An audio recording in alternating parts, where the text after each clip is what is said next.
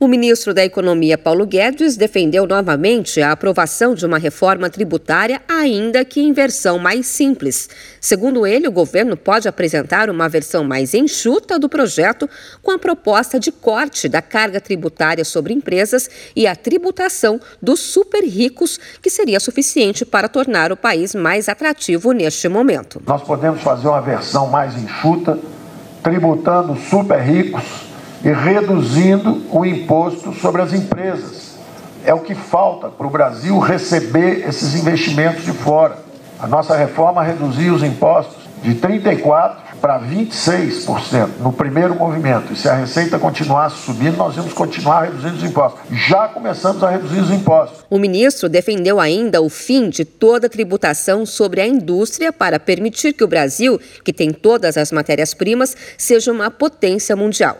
Ele disse que o governo já segue nesse caminho e mencionou a redução do imposto sobre produtos industrializados, o IPI, promovida via decretos publicados no fim do mês passado.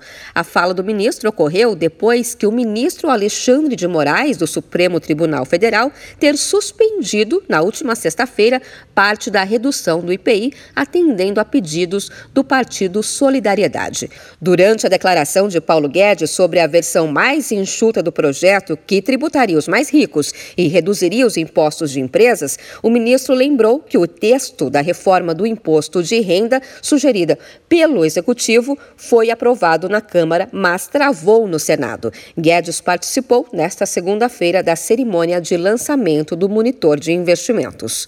De São Paulo, Luciane Yuri.